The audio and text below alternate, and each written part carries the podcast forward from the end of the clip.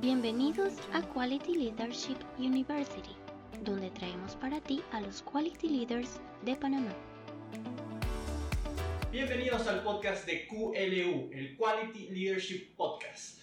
En este programa vamos a hablar, a entrevistar a los Quality Leaders. Hoy nos acompaña la doctora Mariana León, quien es doctora en educación de Johns Hopkins University, un MBA con FIU y actualmente rige como vicepresidenta académica de Quality Leadership University. Hoy nos van a hablar un poco de lo que es el liderazgo transformacional para el mejoramiento del, del engagement. Muchas gracias, doctora.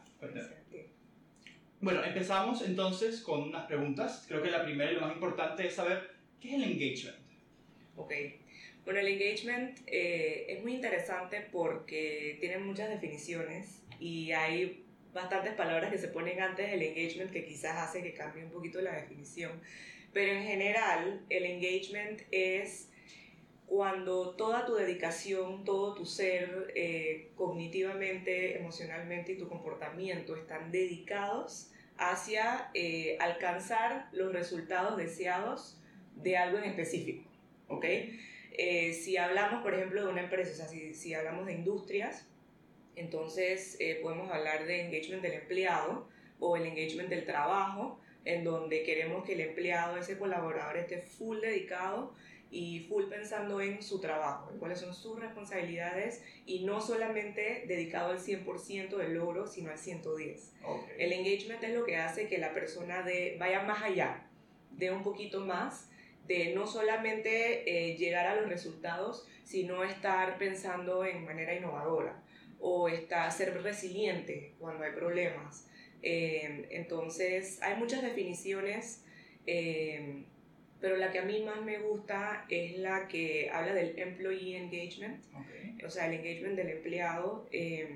esa definición fue mejorada y, y, elaborada por un investigador apellido Shock, eh, que ha enseñado aquí en la universidad casualmente a través de University of Louisville, es eh, profesor en, en, University of Louisville y ha venido acá a Panamá a enseñar a estudiantes de maestría. Él es una de las personas que más escribe eh, sobre el engagement actualmente y ellos se enfocan más bien en employee engagement. Hay diferentes, hay organizational engagement, hay engagement solito, hay work engagement, pero a mí me gusta mucho más employee engagement porque ellos lo ven como un estado que siempre está cambiando o sea, el engagement no solamente es de que me di engagement y que, ah, el engagement de mi empresa salió súper bien rankeado, estamos bien.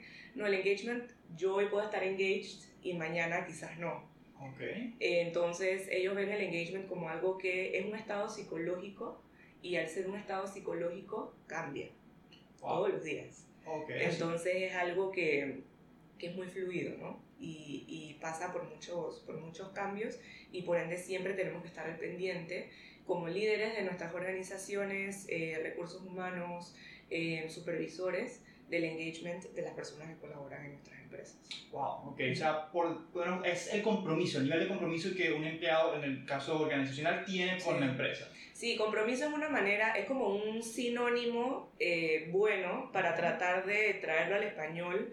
No hay una traducción literal específica y por eso es que hablamos de engagement, a pesar de que estamos hablando en, en, español, digo la palabra en inglés porque no hay una traducción literal. Compromiso es una buena manera de, de, de decirlo pero va mucho más allá del compromiso, porque es algo un poco más integral esto que como mencioné, no estamos hablando de tu estado cognitivo, es decir, eh, que, que, todos tus conocimientos vayan hacia la realización de tu trabajo, hacia resolver problemas en el trabajo, eh, la parte emocional, que me parece súper interesante porque a veces uno quiere deslindar lo emocional del trabajo, pero eh, cuando hablamos de engagement, invariablemente tiene mucho que ver con cómo uno se siente. Entonces eso es algo que no podemos ignorar. Y de comportamiento, cómo me llevo yo como persona, como colaborador, con mis compañeros, eh, que, que, que, no sea solamente lo que se espera de mí, sino que vaya mucho más allá. Compromiso es, yo voy a llegar todos los días, voy a estar puntual, a el almuerzo y todo lo que tengo que hacer, no voy más allá. Y soy una persona productiva, no es que estoy, o sea, hago mi trabajo bien, pero una persona que está engaged es una persona que thinks outside the box, que, que piensa en diferentes cosas, cómo puede hacer las cosas de manera diferente, tiene pensamiento innovador, es más productiva, es resiliente. Entonces ya estamos hablando como de otros elementos que en las organizaciones que cambian tan rápidamente y donde siempre hay problemas nuevos, hay que tener mucho pensamiento crítico, constantemente estamos cambiando. Ese tipo de colaborador es el tipo de colaborador que se necesita en la empresa porque compromiso no es suficiente. Compromiso que te alcanza los resultados normales. No puedes sobresalir nunca con... Pero que tú quieres llevarlo un poquito más allá, como ese siguiente nivel. Wow, interesante, lo entiendo. Y usted mencionó un poquito sobre lo que era cómo medir, o sea, cómo saber que estamos, tus empleados están engaged. ¿Cuál sería la mejor forma de medir el engagement? Porque suenan cualidades eh, cualitativas más que cuantitativas. Sí, es, yo creo que es difícil, eh, pero sí se puede. Existen escalas. Eh, una de ellas, pues, nosotros la tenemos aquí en QLU, se llama Employee Engagement Scale, EES eh, estamos disponibles para aplicárselo a empresas o otras instituciones también. Es una escala desarrollada por este investigador, el Dr. Shock, en, en University of Ville, en conjunto con otros investigadores, y que actualmente ha sido licenciada en Estados Unidos eh, como un startup, como un startup innovador. Entonces, eh, tiene, es bien corta, creo que hay una, de, una escala de 12 ítems, o sea que 12 ítems, estamos hablando de, de 12 preguntas eh, enunciados que tú respondes en escala del 1 al 5, de eh, no estoy de acuerdo. Entonces, em, y, y, miden esas tres dimensiones que hablamos, la parte cognitiva, la parte emocional y la parte de comportamiento, que pueden ser preguntas como, em, me levanto en la mañana y, y estoy, me siento emocionado de ir al trabajo Preguntas así. Entonces, como te comentaba, ¿no?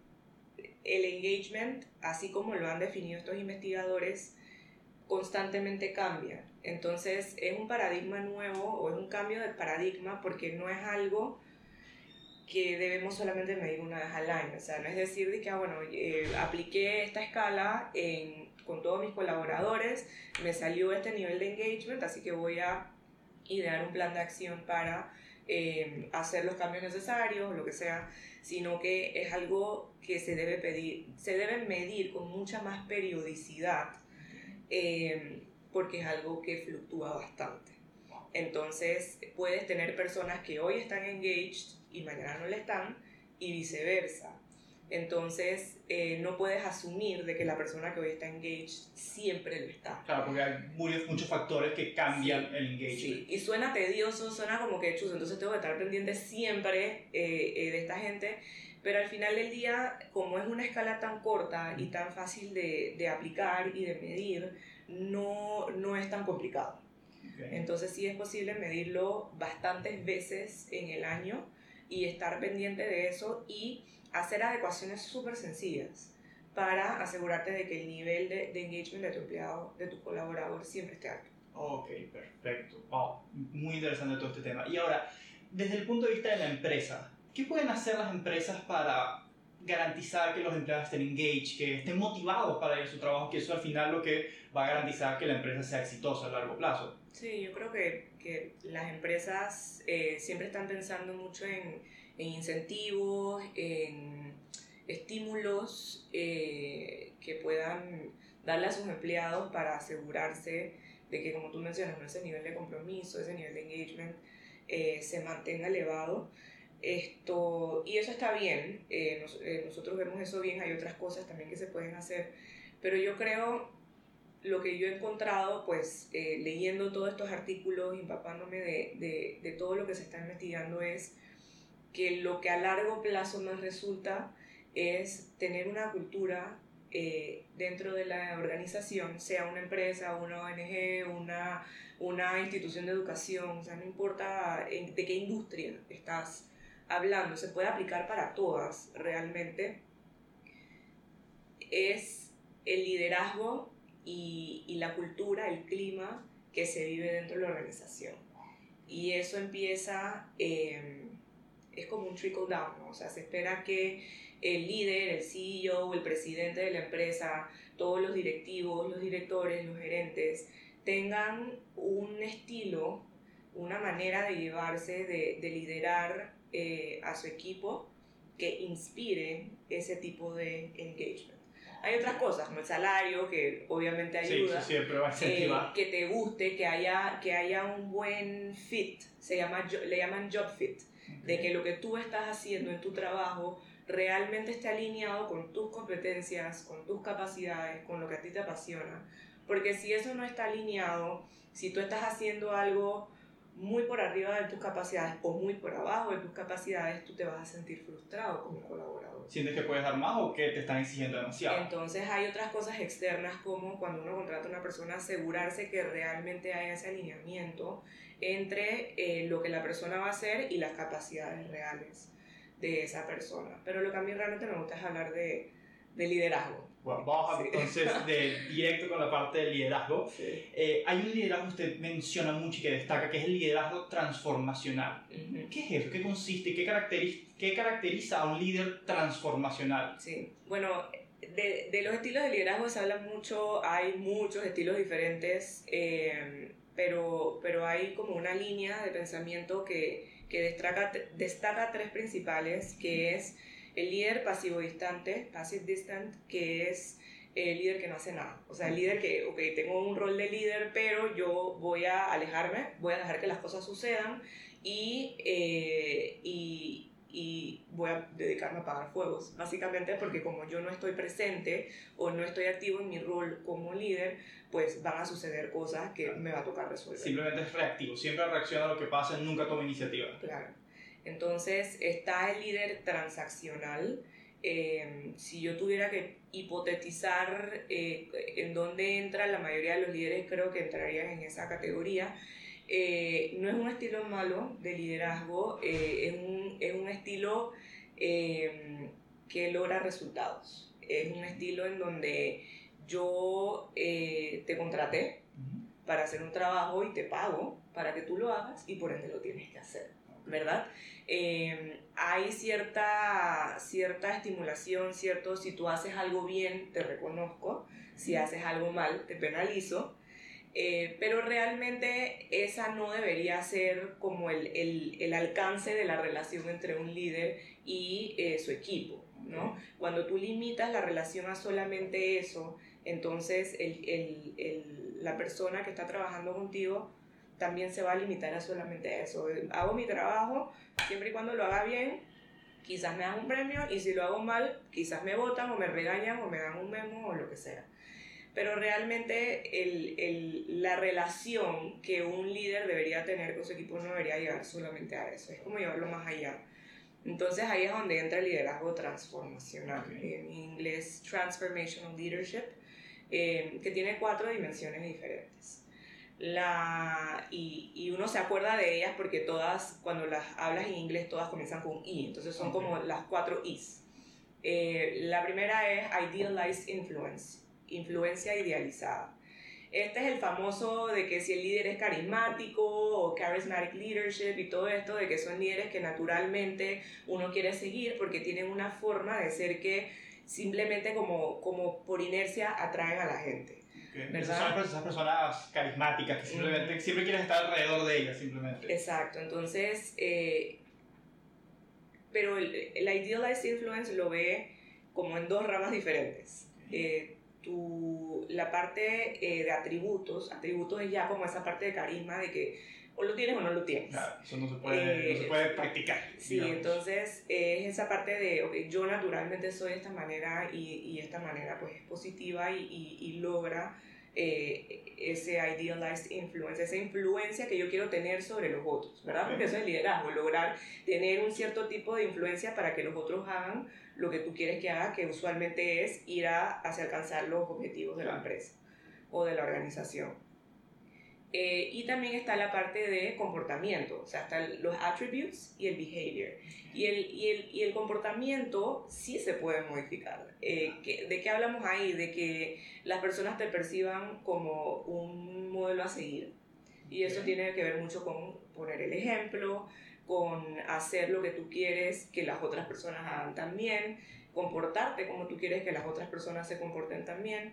Entonces, Idealized Influence tiene que ver con, con carisma y con eh, ser un modelo a seguir una persona que tú que las otras personas te ven y es como que wow yo quiero ser como esa persona yo quiero seguir a esa persona como aspirar a ese líder, a esa persona que ves todos los días que es tu líder exacto yo creo en esa persona yo creo que esa persona nos va a llevar por el buen camino que, que por ejemplo cuando cuando medimos liderazgo transformacional ese tipo de preguntas se hacen. Eh, mi líder habla positivamente sobre eh, lo que piensa en general ese tipo de cosas es lo que logran esa, esa influencia que queremos eh, tener sobre las otras personas. Em, otra dimensión muy importante es intellectual stimulation, la estimulación intelectual. Como líder, ¿cómo estoy yo em, retando a que mi equipo piense más allá de lo que actualmente estamos logrando? ¿Cómo podemos lograr mejores resultados? ¿Cómo podemos resolver problemas? Y, siempre tratando de eh, retar a eh, pensar diferente o hacer cosas nuevas. Entonces eso es como de que, de que uno quiere sentir de que, ok, ya yo, yo hice esto, especialmente un millennial o una persona que, que, no le gusta estar como que encajonada en lo mismo siempre, de que no quiero estar haciendo repetitivamente lo mismo siempre, quiero cosas nuevas, quiero otros retos, quiero aprender algo. Entonces eso es como ese, esa estimulación intelectual que buscan eh, las personas cuando están dentro de una organización de siempre seguirse formando, siempre seguir aprendiendo y que eso tú lo puedas aplicar. que lo le puedas dar el espacio a, tu, a tu, gente para que puedan crecer, no solamente en la empresa, sino en muchos ámbitos, sí. Sí, sí, sí. Entonces, eh, una tercera es eh, inspirational motivation, la motivación inspiracional, cómo yo puedo inspirar a los demás, cómo yo puedo esto, lograr que ellos se sientan bien sobre el trabajo que ellos están haciendo en la organización. Y, y eso, estábamos hablando un poquito de eso antes, hablar positivamente, esto, acercarse a las personas, tener una relación cercana con ellas, esto, no estar así como tan, tan apartado y, y darte cuenta de, de, qué es lo que realmente motiva a esa persona. Por eso es que hablamos, hablamos de inspirational motivation, o sea, cómo motivo a esa persona a que quiera dar más de sí en su trabajo. Y eh, la última es consideración individualizada, individualized consideration. Y es que lo que a ti te mueve, lo que a ti te inspira, lo que a ti quizás eh, te haga querer ser una mejor persona o te haga querer estar engaged, no es lo mismo que la persona que se sienta al lado tuyo. Y como líder, nosotros nos tenemos que tomar el tiempo de conocer a cada uno de los miembros de nuestro equipo y reconocer de que somos diferentes. Eh, y, pero que esas diferencias uno puede ajustar una cosa aquí, una cosa allá y eh, rendirle o, o, apoyar a esas necesidades que tiene cada uno por individual. O sea, podría ser que cada que un líder se, se enfoque, tome un momento, capaz una vez a la semana, para conocer un poquito más a su empleado. ¿Y qué tanto pueden ser las barreras entre la parte personal de la persona y la parte laboral? ¿Puede el líder en ese caso ir un poquito más y preguntar un poquito más sobre la parte personal o eso no se acostumbra tanto? Sí, que yo creo que al final, o sea, uno pasa tanto tiempo en, en su trabajo, eh, en una organización o inclusive hasta si estás en la escuela, eh, se habla mucho de, por ejemplo, student engagement también. Entonces es inevitable de que se establezca un, un, cierto tipo de relación personal con las personas con las que tú trabajas. Eso no significa que uno tiene que saber todas las incidencias y confidencias de la persona, pero eh, saber, no sé, tienes hijos, cuántos años tienen, cómo les está yendo esto, porque entonces si la persona se tiene que salir corriendo a lidiar con una emergencia, tú tienes esa consideración individualizada con la persona de que, bueno, esa persona tiene familia, tiene, necesita este tipo de apoyo o em, esta persona es soltera, está tratando de ahorrar porque se quiere comprar un apartamento. Entonces tú sabes hacia dónde... Sabes cómo motivarlo. Tú sabes qué es lo que motiva lo que mueve a esa persona. Entonces yo creo que, que hay límites, sí deben, sí deben haber pues ciertos boundaries porque al final también tener una relación de, de líder o ser líder también te, te aparta un poquito naturalmente de las demás personas, pero siempre tratar de llegar a conocer a tu equipo, a las personas con las que tú trabajas, para, para, lograr saber qué es lo que las mueve, qué es lo que hace que esas personas se sientan apasionadas por su trabajo y lo que las apasiona en general, porque cuando tú encuentras ese alineamiento logras que pasen cosas maravillosas. Wow, excelente. Pero ya para terminar, una última pregunta. Usted mencionó el liderazgo transaccional, que es el que venía antes del transformacional. Para los líderes que nos observan y que está, se sienten identificados con que ellos son transaccionales, ¿qué les recomendaría usted para que pasen a ser un liderazgo transformacional y puedan cambiar su organización para bien? Sí, en verdad es súper interesante porque se habla mucho de que, de que sí es posible que un líder transaccional tenga, logre tener em, cualidades de un líder transformacional o que un líder transformacional se comporte a veces como un líder transaccional. Entonces, cuando queremos ser cuando somos transaccionales y queremos llegar a ser transformacionales, le llaman un efecto de aumentación, de un, augmentation effect, en donde tú eh, adquieres esas dimensiones, porque esas son cosas que uno puede practicar, o sea, cuando tú, te, cuando tú sabes cuáles son las cuatro I's, cuando tú sabes cuáles son esos diferentes elementos que tú sabes que te van a llevar a que tu empleado esté más engaged, tú los puedes practicar. Transaccional yo creo que es algo que quizás ocurre naturalmente porque es como somos, ¿no? O sea, es como la parte eh, eh, ya sobreentendida del trabajo de que te contraté, tú tienes que hacer este trabajo, yo te evalúo, si te va bien súper, si te va mal bueno. es, lo más clásico, lo que se acostumbraba, imagino, en los tiempos de antes, que era mucho más enfocado al trabajo. Pero ya cuando uno entiende bien las dimensiones del, del liderazgo transformacional, cuáles son esos, esas menudeces, eh, o cada uno de los elementos de esas cuatro dimensiones, ya tú sabes a qué apuntarle. Y tú puedes pasar de ser un líder transaccional a ser un líder transformacional que se ha comprobado científicamente. O sea, todo lo que estamos hablando aquí no es que yo lo pienso, es que todo, todo esto tiene mucha investigación científica que la respalda, en donde los estudios demuestran que hay un vínculo positivo entre el engagement del colaborador y el liderazgo transformacional del supervisor de ese colaborador. Entonces, si tú eres un líder que tiene liderazgo transformacional, lo más seguro es que tu, tu equipo está engaged y viceversa. Entonces, esas dos cosas tienen una relación súper cercana y cuando uno piensa en las dos cosas y en cómo mantener ambos niveles altos, entonces ya estás automáticamente ayudando a que tu organización alcance sus objetivos, alcance su misión. Wow, impresionante. No sé si quiero agregar algo más, algún comentario para finalizar. No, de que, de que estas cosas se pueden medir. Eh, el engagement se mide, el liderazgo transformacional se mide y, y me parece que son herramientas súper útiles y me parece que son cosas que quizás no se están pensando mucho dentro de las empresas actualmente y que definitivamente hay que prestarles atención. Bueno, doctora Mariana, muchísimas gracias por su tiempo. Para mí fue un placer tener esta, este espacio para que nos contara un poquito más sobre todo esto del engagement y el liderazgo. Sin duda un tema muy, muy interesante. Y gracias a ustedes oyentes por escucharnos. Nos vemos la próxima. Gracias por escuchar a Quality Leadership University. Conéctate en la próxima entrega siguiéndonos en nuestras redes arroba QLU Panamá.